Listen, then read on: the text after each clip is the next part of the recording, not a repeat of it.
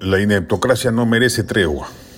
Las aparentes muestras de cordialidad que se han brindado en las últimas horas los representantes del oficialismo y la oposición ojalá no transiten por una tregua política basada en el pacto de mantener el statu quo y preservar las gollerías mutuas. Claramente, la mayor responsabilidad para evitar ello anida en las filas de la oposición parlamentaria, que tiene frente a sí la encomienda política primera de definir si le otorga o no el voto de confianza al gabinete Torres, y además, como antecedente o epílogo, la urgencia de fiscalizar la presencia de ministros altamente cuestionables que el régimen ha presentado en su parrilla ministerial. De arranque hay por lo menos cinco que no deberían estar en el cargo que ocupan. El de Transportes, le hace la reveladora carta de renuncia de la viceministra, Interior, Defensa, Energía y Minas, Cultura y especialmente el de Salud, sin contar otros que también tienen antecedentes críticos.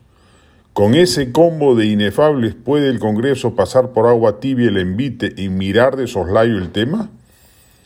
Creemos que el legislativo debe hacer con el gabinete Torres lo que debió hacer con el gabinete Bellido, negarle la confianza. Es una falta de respeto al país la presencia de personajes sin el menor valor administrativo o experiencia en la gestión pública, cuya presencia en el gabinete obedece a componendas políticas entre el presidente Castillo y Vladimir Cerrón, o con agrupaciones como Somos Perú y la facción provinciana de Acción Popular.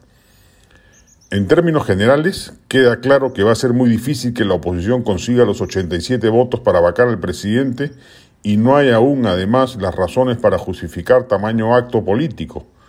pero puede ir por el camino de la acusación constitucional y dejar el camino expedito para que apenas se presente una inconducta presidencial proceder por esa vía. En cualquier caso, antes de pensar en tales palabras mayores, puede y debe ejercer una actitud de vigilante fiscalización. Y ello pasa, en primer lugar, como hemos señalado, por negarle la confianza a un gabinete más impresentable aún que el de Guido Bellido, y si por alguna sospechosa razón o por un plato de lentejas las bancadas del centro vuelven a darle los visos de continuidad al gabinete, es obligación de la auténtica oposición parlamentaria, y en este esfuerzo sí pueden contar con los votos, ir ministro por ministro, hasta despejar el horizonte gubernativo de sombras inaceptables.